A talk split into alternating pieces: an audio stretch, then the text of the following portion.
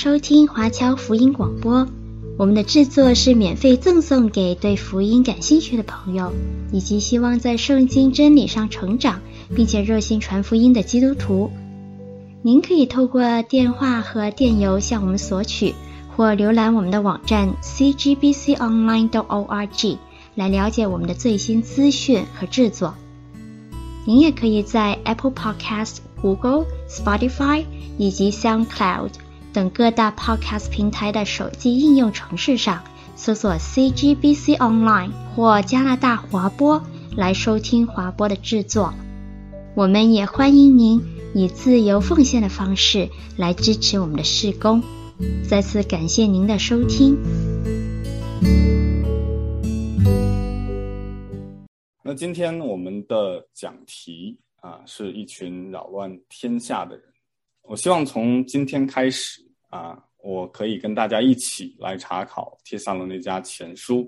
那时间允许的话呢，我们也会进入到后书，通过分享这两个书卷，希望能够从初代教会当中学到榜样，让我们在经文当中的教导，使我们在今天这样的一个不断变化动荡的时期。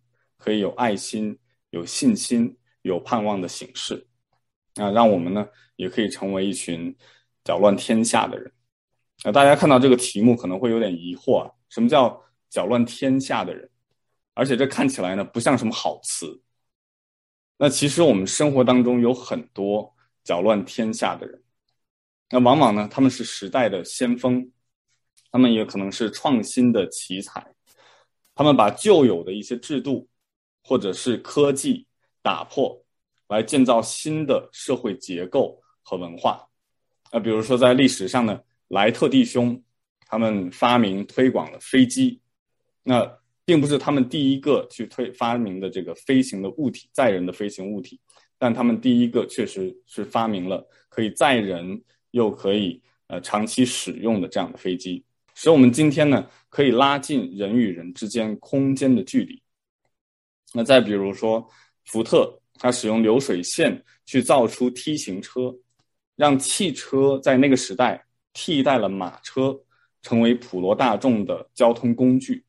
那也改变了我们今天认识和明白交通的呃这样的一个概念。所以诸如此类的人在历史上有很多，也正是因为有这样的人，我们今天的生活才会成为现在的这个样子。所以，当我们去查考呃《使徒行传》十七章的一到九节，包括《帖撒罗尼迦前书》的一章一到五节这两段的经文，我希望和大家分享的是，为什么我认为基督徒也应当是一群搅乱天下的人。神所托付给我们的福音是会使我们搅乱天下，改变这个世界的秩序的。那首先呢，我们需要了解一定的背景，在任何的书卷之前，我们都需要知道一些事情。那我就分三步来去介绍。这三步是哪三步呢？是那座城、那些事和那群人。那座城、那些事和那群人。好，首先我们看那座城。那座城，我们呃书名就有了，叫帖撒罗尼迦。那帖萨罗尼迦在哪里呢？它位于现今希腊的北部，是当时罗马帝国马其顿行省的这样一个省会，啊，这个也就相当于我们多伦多在安大略省的这个这个位置。那么，同时它也是保罗第二次传道的时候进入到欧洲的第二站。两个二啊，第二次传道进入到欧洲的第二站。那帖撒罗尼迦在第一世纪呢，是马其顿的首府，同时也是最大的城市，而且它所处的地理位置是至关重要的。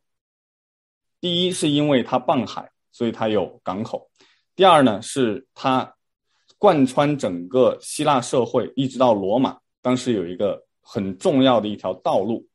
啊，我们可能很熟悉那句话，叫“条条大路通什么？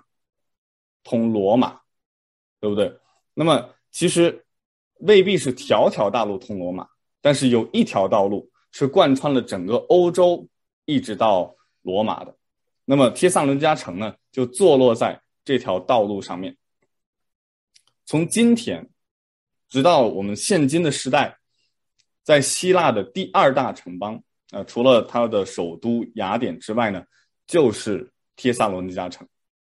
所以，我们就可以看出来它的地理位置的重要性。在主前呢，呃，一四六年，马其顿原本是分成四块的，然后合并成为一个大的行省。就定这个是他的首都或者是首府。那同时呢，呃，我们也看到，呃，这是今天帖萨罗尼迦城的这样的一个呃场景。同时，这里我们也看到，它是犹太人口众多的地方，因为在《使徒行传》里面，我们看到保罗他们第一先进到腓立比，那个也是罗马的住房城。然后是很重要的一个要塞，在那里犹太人就很稀少，何以见得呢？因为那里没有犹太人的会堂，犹太人的会堂需要至少十个犹太的成年男子以上才可以开始一个会堂。那在没有的时候呢，他们只有祷告会。所以在腓立比，我们就看到保罗他们到河边去祷告，在那里向人传道。那到了帖撒罗尼迦就不一样了。在这里有会堂，有 synagogue，所以就有足够的犹太人。那么他们就按照惯例进到在安息日的时候进到呃这个犹太人的会堂里面去，在那里面去传讲神的福音。那同时呢，提撒伦加也是一个自由的城市。什么叫自由的城市？我这个自由跟我们今天想象的自由不太一样啊。那个时候呢，比如说犹大行省。就不是一个自由的城市，它是没有自主权，它的总督的管理是上面罗马要派来的。那么提撒伦加城，因为他们不会作乱，他们比较安全，他们比较顺服，所以呢，他们跟罗马其实是一个这样的一个邦邻的这样一种关系。所以当时这里的地方官有一个特殊的称号。那么在之前呢，陆家早就记载在《使徒行传》里面，他在第十七章的六第六节和第八节用一个希腊的名词叫做 “politarch” 来称呼当地的地方官。那很多历史学家就说呢，这不对的。我们知道罗马人是没有这样的一个称呼的，他不会用一个希腊的称呼去称呼当地的地方官的。那么直到后来，人们发掘到了这一个碑文。那这个碑文呢，就证实了，呃，上面全部都是呃希腊文的字母，就证实了当地的长官是称为 politarch，所以也印证了陆家所写的确实符合当时的场景和文化，是一个很忠心的一个历史的书写者和记载者。那刚才讲到了，嗯，这样的一个地方。呃，这个石头现在在大英博物馆呢，所以如果有人有兴趣的话呢，呃，可以疫情之后可以去到英国，也可以去那边参观。那我们刚才提到了有一条很重要的路通往整个罗马帝国的中心，那这条路叫什么呢？叫做 Via Ignatia，呃，伊格纳提大道。那我用红线标出来的这个地方呢，这就是伊格纳提大道。我们可以看到，它从拜占庭，呃，也是今天的伊斯坦布尔，一直呢到最东边的海岸，呃，这个 Adriatic Sea。那么这个伊格纳提呃公路呢，今天呃其实它的残身仍然还在，在希腊的第二号国道，啊、呃，就是他们那个高速公路横穿希腊的第二号国道，就用。伊格纳提这个名字而命名，所以呢，这这是那座城和它在当时的社会、当时的国家所拥有的地位。那么下面我们要讲的是那些事，那些事是什么事呢？就是从《使徒行传》所记载的保罗第二次宣教的事。啊，这是从第十五章开始的。如果你有经文的话呢，可以呃跟着经文。那我在这边呢也会有一个图表啊、帮助大家去理解保罗他们的这样的一个嗯、整个的路程和他们所去的地方。那首先保罗离开安提阿，在十五章的时候呢，我们知道他跟巴拿巴因为马可的事情吵架不和，于是就分道扬镳了。那分出去以后呢，他首先就去到自己的老家，啊、呃，大树，去自己的家乡去传福音。那他不单单在那里，他也在所有整个叙利亚的地方呢，在基利家，在那边去传扬主的福音。这个时候，他选择了人选是希拉，是从耶路撒冷会议当中被差派到安提阿。啊，他也是一个忠心弟兄，也是一个教会的执事，也是先知，所以他也有传福音的恩赐。那么经文里面就说，啊、保罗拣选了希拉，也出去蒙弟兄们把他交于主的恩中，他就走遍叙利亚、基里加，兼顾众教会。啊，这就是这一块的地方。那么后来他又在路斯德遇见提摩太。于是呢，就招募他一同加入宣教的团队。那经文就说，十六章开始，保罗来到特比，又到路斯德，在那里有一个门徒名叫提摩太，是信主之犹太妇人的儿子，他父亲却是希利尼人，希利尼人就是希腊人。路斯德和以格念的弟兄都称赞他，保罗要带他同去，只因那些地方的犹太人都知道他父亲是希利尼人。就给他行了割礼，啊，这就是这个可爱的提摩太。然后呢，经文就说，圣灵既然禁止他们在亚细亚讲道，意思就是不让他们在本地去逗留。那个时候呢，他们就想转道向北，于是他们就经过弗吕加、加拉太一带的地方，到了美西亚的边界，啊，在这边下到呃特洛亚去，又来到。伊格纳提亚的主干道，所以他们其实呢是想往北穿过加拉泰到比推尼及本都这边去，但呢耶稣的灵也不许，那没办法，他们只能横穿整个的亚细亚，到了特洛亚的港口。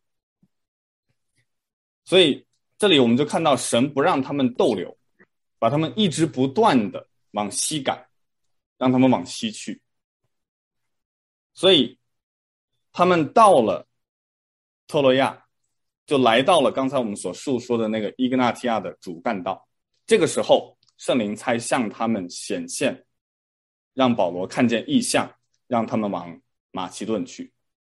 经文说，在夜间有异象显现于保罗，有一个马其顿人站着求他说：“请你过到马其顿来帮助我们。”保罗既看见这异象，我们随即想要往马其顿去。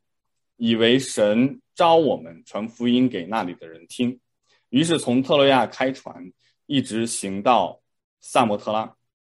第二天到了尼亚波利，从那里来到腓利比，就是马其顿这一方的头一个城，也是罗马的驻防城。我们在这里住了几日。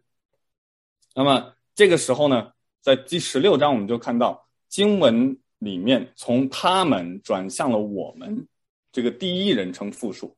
从第三人称复数转向了我们，也就是说，写《路加福音》和《使徒行传》的路加医生，这个时候在特洛亚的时候就开始与他们同往，所以这个时候有四个人了：保罗、希拉、提摩太，还有路加。那他们组成这样的一个团队，进到马其顿去，啊，马其顿在这上面，然后穿过尼亚波利、腓利比，然后呢一路向前。结果呢，首先出战失利，为什么呢？在腓利比的时候却造成了骚乱。原本传福音传得好好的，结果有一个被鬼附的使女呢，原本是给他主人赚钱用的，结果跟着这些人在后面喊：“他们是神的仆人，你们要听他们的。”结果呢，保罗就回去回身去赶出这个鬼来，然后就把呃就把当地人就触怒了。然后呢，就被诬告下在监里。那我们也知道，很熟悉这段的故事。当时地大震动，然后所有的狱门都开了。那结果狱卒看到狱门都开了，以为所有的犯人都跑了，就想自杀。结果呢，也因着这件事情，保罗让狱卒一家信主，开始了那里教会的呃基础。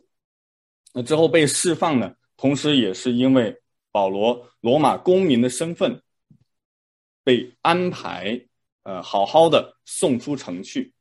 那么他们就来到下一个城，就是我们今天所讲的帖撒罗尼迦。首先我们知道那边的犹太人啊是比较多的，然后同时呢，当保罗一一路被从帖撒罗尼迦开始被追杀，那帮人呢开始。骚乱，然后把他追到比利亚，追到比利亚还不行，他们又跑到比利亚来继续的骚乱。于是没办法，保罗就直接下到雅典，在那里传道。后面呢，到了哥林多，在那里遇见亚居拉和百基拉，在那里住了一年零六个月的时间。那这段时间呢，很可能就是书写帖撒罗尼迦前后书的，呃，这样的一个时间段。那我们看到。整个的这样一个宣教的过程，啊，保罗其实是边传边逃，他是随逃随传，他是这样的一个过程，很心酸的。到了帖撒罗尼迦的时候，保罗和西拉经过安菲波里，这是我们刚才读的经文，然后呢，照素常的规矩进去，一连三个安息日，本着圣经与他们辩论，讲解陈明基督必须受害。从死里复活，又说我传我所传与你们的这位耶稣就是基督。那很显然，这个时候有些人听了劝，有很多敬虔的希腊人和尊贵的妇女都跟从了他们。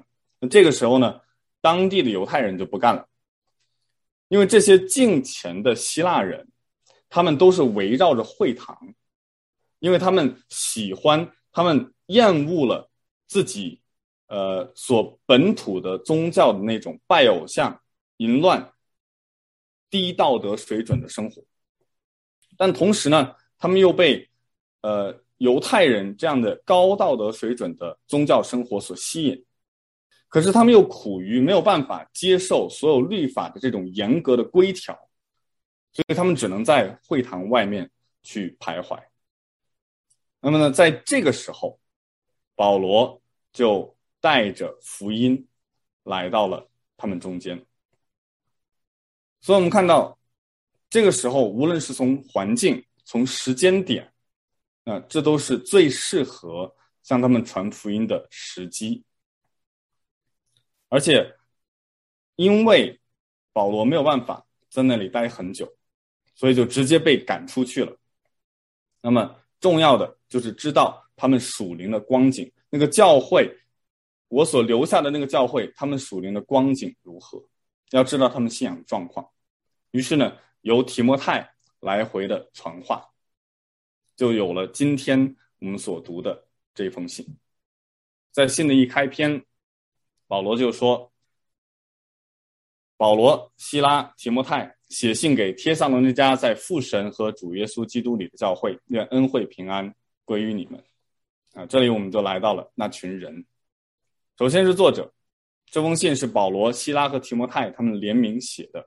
他们一行人，呃，一行三人到腓立比去传福音，然后呢遭到监禁，然后又往帖撒罗尼迦。那这个时候呢，就有这样的一群人信主了。信主了之后，就成为帖撒罗尼迦的教会。所以这次布道的收获，在初结的果子，就是这群敬虔的。呃，希腊人，就像《使徒行传》里面第十章，呃，哥尼流一家也是，他们是希腊人，他们是异教徒，但是他们一直希望去崇拜犹太人的这样一位独一的真神。那么他们的对象呢，在第四节有讲，《使徒行传》的十七章第四节，他们中间有些人听了劝，就服从保罗和希拉，并有许多敬虔的希腊人，尊贵的妇女也不少。所以这是由一些犹太人和敬虔的希腊人构成的教会的群体。所以我们知道，一开始的信徒既有犹太人，也有敬虔的外邦人。所以这是一个复杂文化的教会，这就好像我们教会有国语堂，有英文堂，也有粤语堂。那么英文堂很多人可能是粤语堂和上一代呃台山人的后代，然后后面呢与本地文化相结合，他们形成了自己的一种文化，更适合说英文。那我们又有国际的留学生从大陆来的，在我们的国语堂，就形成了一个多文化的教会。他们当时也是这样。那他们中间很有意思，有被希腊化的犹太人，还有被犹太化的希腊人。因为当时很多犹太人他们离开了家乡，就在本地住下，在很多不同的希腊的城邦住下，然后呢就开始讲希腊语。那么当时又有。对这个社会有所影响，所以很多的希腊人呢也开始犹太化，所以这是一个多种族、多元化的跨文化的群体。那么，如果试想我们今天，如果是我们像这些又有希腊文化背景，又有犹太文化的背景，我们怎么写信呢？我们怎么给他们问安呢？那保罗这里就在经文里面有很巧妙的一个问候。那一般书信呢，我们大部分看到问候之后呢，就直接跳过了，然后就进到这个中间的部分，对吧？因为中间的部分是最重要的嘛，那个教导那些的教训。那其实问候呢也很重要，在这里保罗用了一个不常出现的词汇和一个不常出现的组合。不常出现的词汇是什么呢？是恩惠这个词。在大部分情况下，在信函里面，当时的文化。问候，呃，就是一句问候。比如说法语的话是 salute，对不对？我们中文的话，呃，可能是有这个，呃，就是您好，或者说呃这样的一种问候语，都是普遍的问候语。但保罗把这个问候语改了一个词，他用了恩惠，他说恩惠与平安归于你们。那么在希腊文中的这个恩惠，它这样的一个变化，其实是。成为后世我们基督教用语当中一个非常重要的词，而且它跟喜乐是同样的一个字根，所以我们可以把它解释成为愿那喜乐的、愿那引导喜乐的、愿那成就喜乐的主与你同在。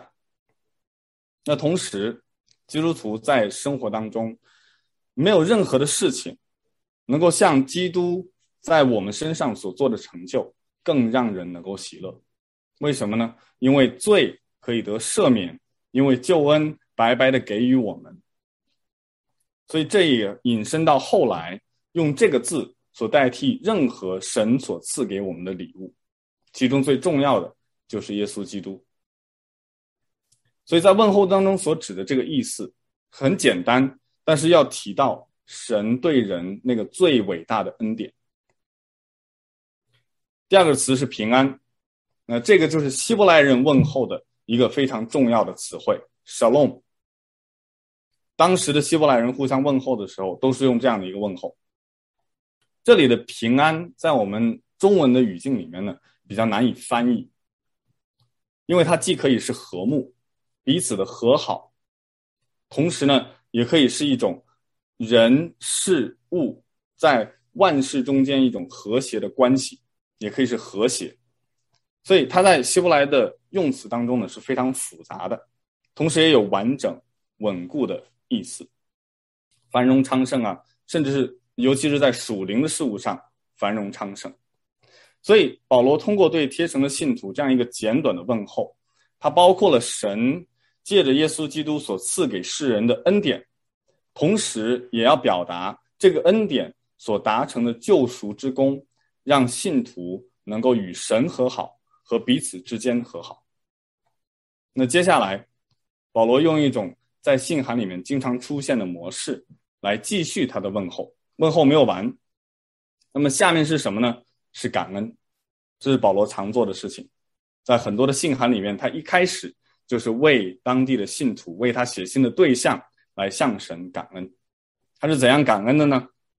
首先，我们看到。他是不住的祷告，这里面经文用了两个连续使用的词汇，一个是常常，一个是不住的，所以这体现了保罗是何等忠心的去纪念他们，去随时随地的为当地的信徒、为帖撒罗尼迦信徒去祷告。每当纪念他们的时候，就感谢父神。那据我所知，我们福音堂也是一个很爱祷告的教会。我们不仅周日每早上聚会之前就有几十位的弟兄姐妹一起来祷告。那我听说呢，在周二的上午和傍晚，也有一群的弟兄姐妹聚在一起为教会。为彼此来代祷，那这就成为了我们教会的祝福，成为我们教会中间的一个核心的力量的来源。那保罗为贴城的教会感恩什么呢？感恩的内容有什么呢？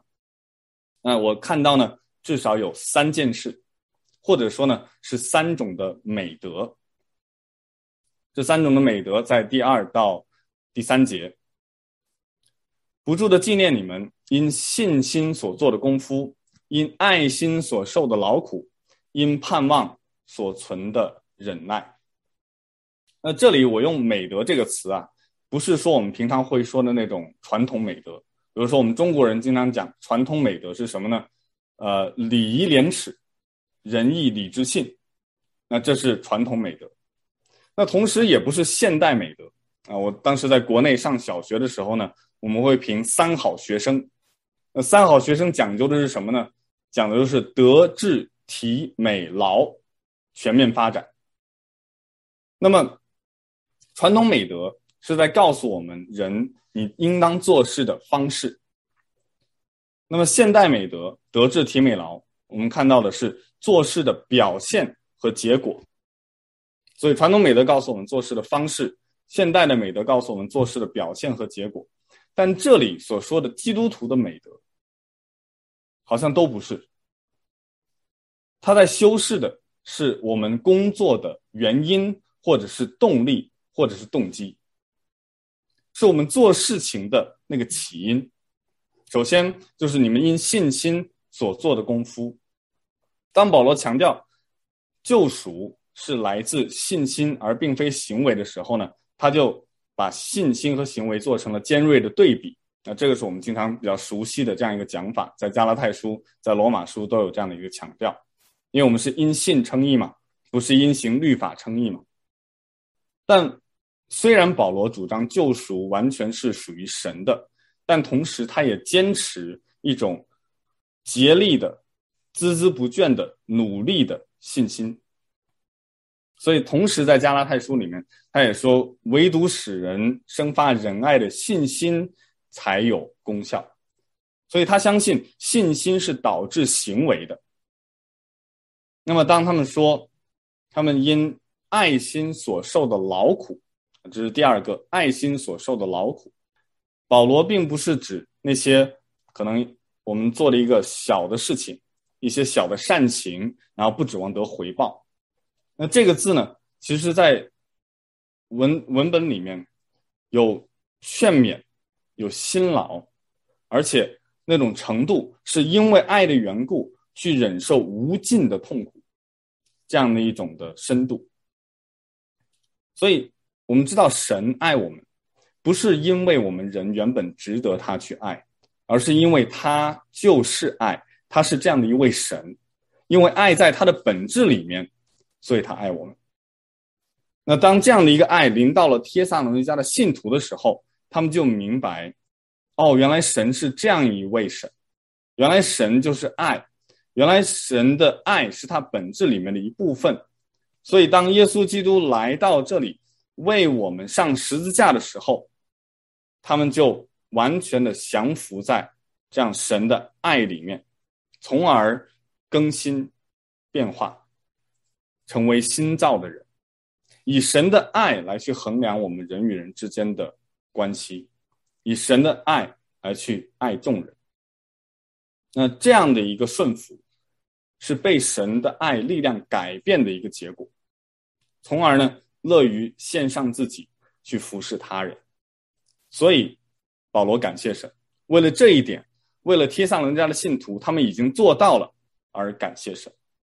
感恩的第三个原因是他们因盼望我们主耶稣基督所存的忍耐。那这一点呢，我们看到忍耐经常我们认为它是一个可能是被动的，或者是比较消极的。那其实忍耐在经文里面的描述，并非消极，也不被动，而是一种主动的，而且有力道的这样一个坚忍。所以就着基督徒而言，我们总是希望能够带着一股确信的味道，它是一种沉着的期待，不是一种毫无根据的一种乐观主义，好像什么东西都是很好的。那更特别的是呢，因为基督徒有一个盼望，他是希望主耶稣基督的再来，在这里保罗就直接挑明出来。因着主耶稣基督要再来这样的一个重要的主题，加上我们之前看到的，在神我们的父面前，就提醒他们，基督徒的身份是什么？是一群盼望耶稣基督再来，在父神里面不断的去忍耐的这样的一个群体，同时表达的是父与子的关系，也表达了信徒与神的关系。所以对于教会来说，父神。和基督在我们的身份里面是定义性的，是基础。所以这里保罗为帖神教会已经展现出来的信心、爱心和盼望来感恩。在我们信主的群体里面，我们总是需要有这三种美德的体现，就是信心、爱心和盼望。我记得在一九年。十月的时候，我接到一通电话，那时候已经呃是下午了，是我之前在 miss Saga 的教会的长老。那他说呢，有一个姐妹因车祸住院了，人正处在昏迷的状态。那个时候我人在温莎，然后他说这个姐妹出车祸的这个姐妹呢，就在温莎的主要的这个医院啊，温莎也就只有一个大医院。那当时只有他妈妈在陪在身边，语言又不通。然后呢，也没有手机。那当时他妈妈唯一能背过的电话号码，就是这一位长老的电话号码，因为他是教会关顾部的，然后经常联系呃他们家去关怀他们家。于是呢，就借用医院的电话去打给他。那他呢，也只在温莎认识我们，所以就通知了我们。当时呢，只给了我们名字，连病房号什么都没有。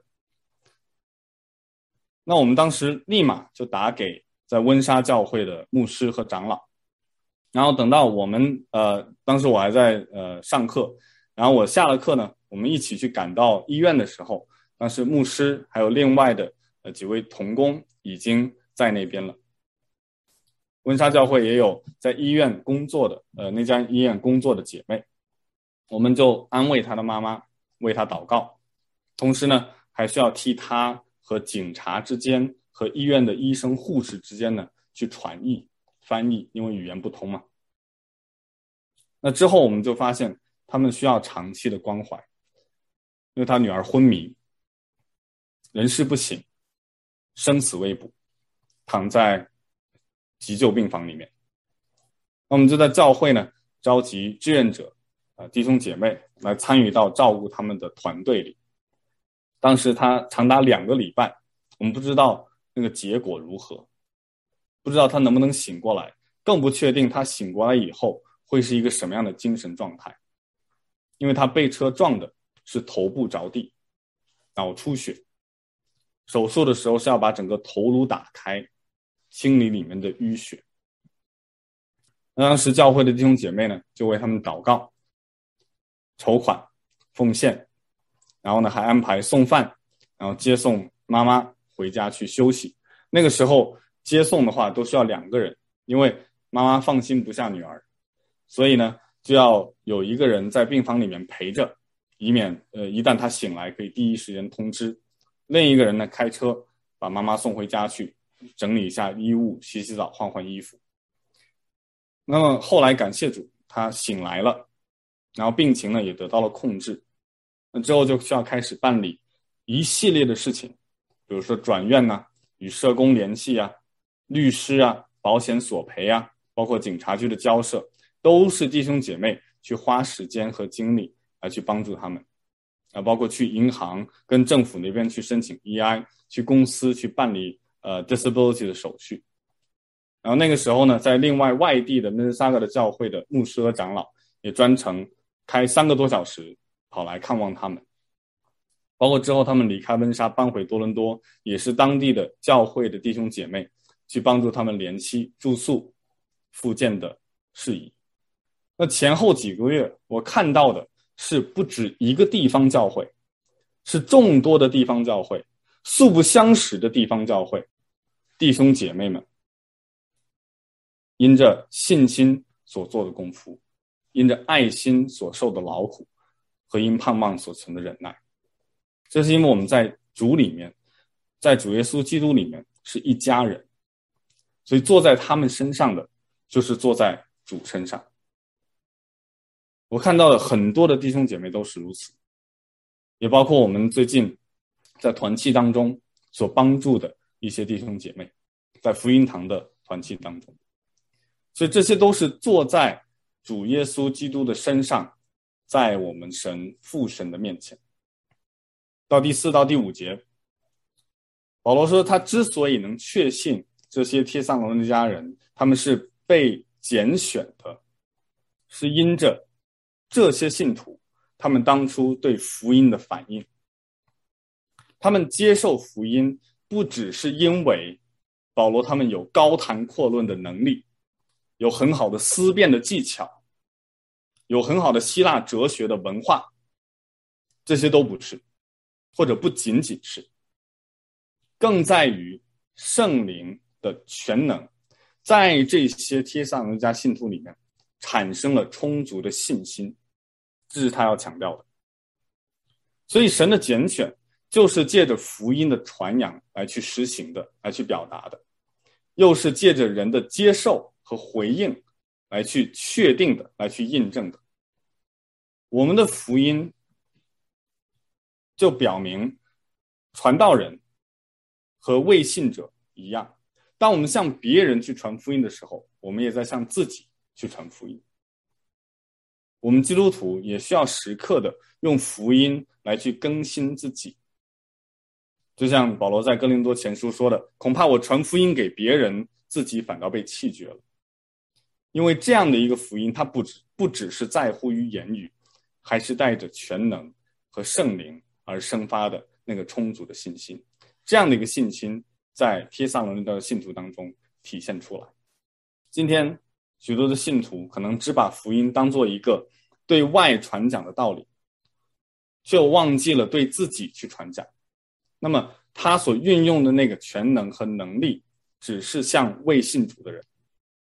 但我们时常需要提醒自己，用福音来去更新自己，让自己也被圣灵的能力。和信心充满，这样我们才能结出信心、爱心和盼望的果子来。好，到这里我们可以稍微总结一下，提撒罗尼迦的信徒他们是什么样的人？那那一群人呢？我们看到他们是被神所爱的人，又是蒙神拣选的人，是因为看到了他们在主里面的信心、爱心和盼望，知道他们是这样的人。那保罗、希拉和提摩太是什么样的人？呃，在经文里面第五节，保罗又说到：“正如你们知道，我们在那里，你们那里为你们的缘故怎样为人。”那这句话也可以翻译为“为你们的缘故成为了什么样的人。”那他们是什么样的人呢？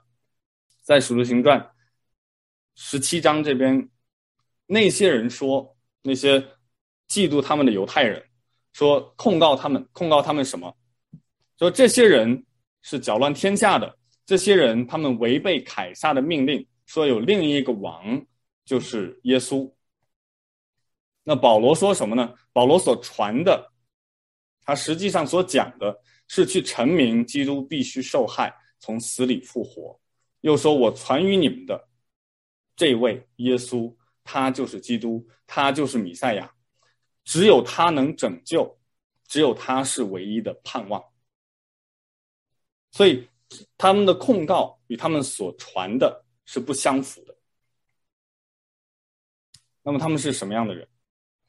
回到《帖撒罗尼迦前书》，我们就看到他们是不住祷告的人，他们在祷告当中常常纪念众信徒，同时他们是用言语去辩论、去讲解、去成名的人，用各式各样的方法和信息去向人传讲耶稣基督的福音。第三呢，他们是依靠圣灵的全能，并有充足信心的人，他们是靠着这个去向他们去传讲的。这是保罗、希拉和提摩太。最后，我想跟大家分享一个故事。有一个人，他叫 D.L. Moody，那他生于一八三七年，在美国东部的呃麻州一个乡下的地方。他兄兄弟姐妹呢有九个，自己呢排行老六。从小呢家境也比较贫困。他四岁的时候，父亲就因为饮酒过量而去世了。那个时候呢，他母亲也只才只有三十六岁，需要自己呢去抚养九个孩子。所以因为需要赚取生活费，所以就把小孩呢送去学校里面去寄宿。然后这个时候，穆迪呢经常在他的身边。小时候，穆迪呢就不爱看书，只是喜欢跟朋友一起打闹说笑，而且同村的人呢看他都没有什么出息的。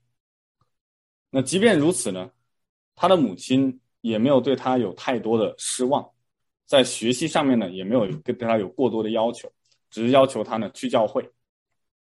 所以基本上呢，穆迪之后的文化程度呢只有小学五年级。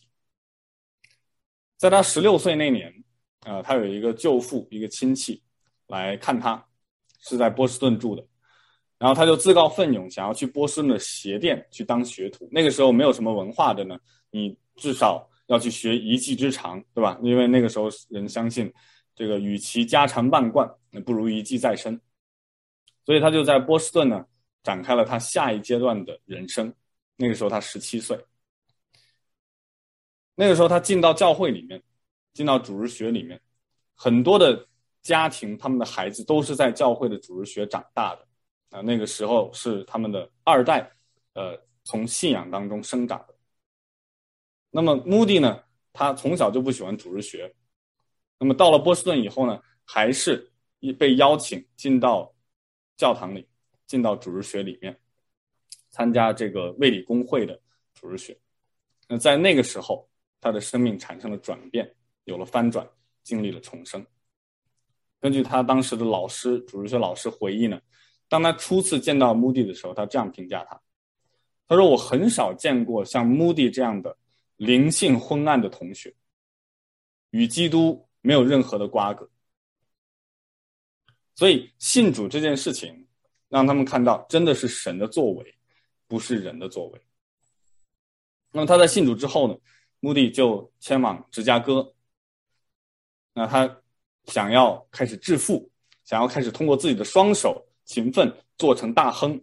哎，我要赚十万美金，十万美金今天听起来不像是多大的数目，呃，但是在十八世纪末的时候还是很大的，可以成为首富的。于是呢，他就很呃殷勤的去工作，同时呢，他也在那个时候的普利茅斯的弟兄会去积极的服侍。在芝加哥最贫困的社区去参与福音的工作，而且他自己是因为主日学而受益的，所以他也开办主日学，去邀请当地的学生。那一开始呢，只有当地的那个贫民区只有十几个儿童参加，而且在聚会当中呢，小孩的声音，呃，那个嘈杂的声音加上歌声都会十分的吵闹。但是呢，很多的这些孩子。他们被穆迪的同情心，被他的幽默感所呃吸引，所以人数呢就不断的增加，后来到将近六百人。也因此呢，穆迪看到神透过他做工，他就全时间的去投入到传福音的行列当中。啊，白天呢就在新成立的这个基督教青年会当中 （YMCA） 担任宣教士的身份，那晚上呢就跟孩童和成人。去开设这样的一个周间的聚会，每次主日他都会出去，然后呢，在街头拼命的去邀请孩子来参加主日学。那很快人数又不断的增长，他留下了一个绰号呢，当时他们管他叫做 Crazy Moody，呃疯狂的穆迪。我们知道到十十八世纪中叶呢，呃六十呃六一年到六五年是美国的南北战争。那那个时候呢，他的施工不但没有停止，反而不断的扩张。他的主日学走出了贫民窟，走向了军营。他就在所有的这些战士中间开始呃传教，不断的穿梭在军营之中，让无数的这些军兵呢得到了安慰。在这个时候，他发现人数多到一个地步，他需要在伊利诺伊路成立教会。那这个就是后世有名的芝加哥穆迪教会。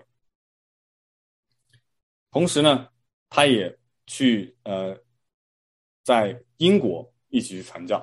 那个时候呢，他遇到了他的妻子啊，在英国出生的 Emma。那在他二十五岁的时候呢，就结婚。然后当时的 Emma 也跟着他四处奔波去宣教，成为他最大的帮助。结果到了六七年，因为 Emma 有很严重的气喘。于是呢，他就陪他陪同他一起回到英国去就诊。那个时候，最好的医生也在英国。那也是他首次到访英国，在那里呢，他认结识了两位后世闻名的人，一个是斯布真，一个是穆勒。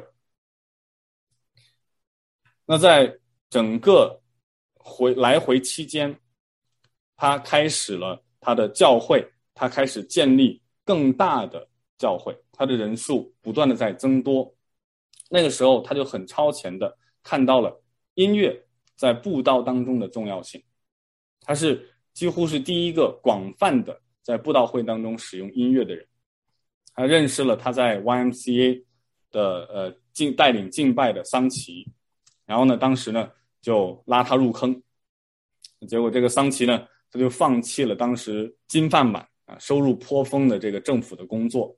然后呢，就跟 Moody 做穷传道，然后两个人就到处跑，在北美和欧洲，他们的合作呢，呃，二十九年之久。结果在一九一八七一年那个时候，就在嗯穆迪布道完之后，芝加哥发生了那个举世闻名的芝加哥大火，所以他的教堂、他的青年会的建筑、他所有的一切，全部都被都被大火吞灭了。但是他没有灰心，他又重新在当街的溜冰场又开始做全程的布道会，然后到一个地步呢，那个溜冰场可以装下七千人的，但是呢，到当晚因为将近约有两万人来，所以呢，他要求只允许非基督徒进场，基督徒不可以进来。啊，不像我们今天可能很多布道会都是基督徒参加。还很少有非基督徒参加。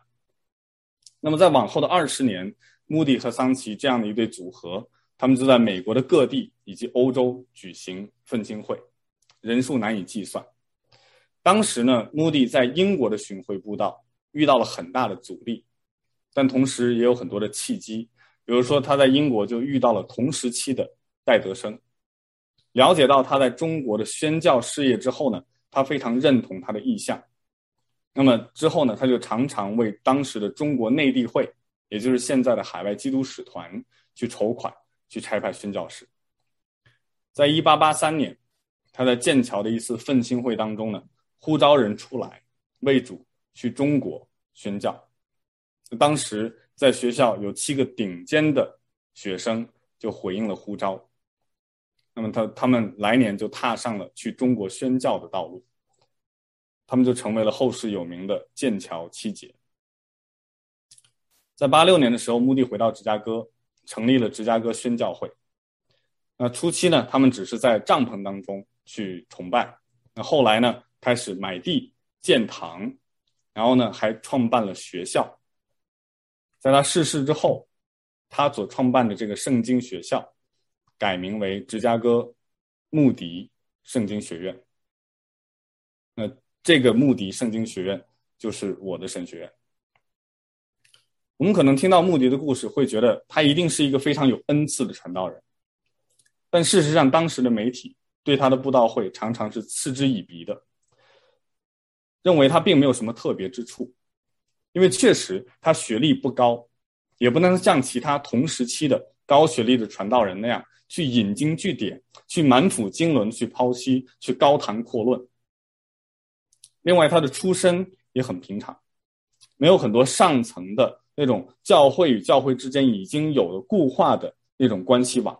他不是出于世家，他就是一个普普通通的传道人，但他却参与了美国、欧洲乃至世界宣教的大复兴，他成为了一位搅乱天下的人。他曾经有两句名言，希望给大家看一下。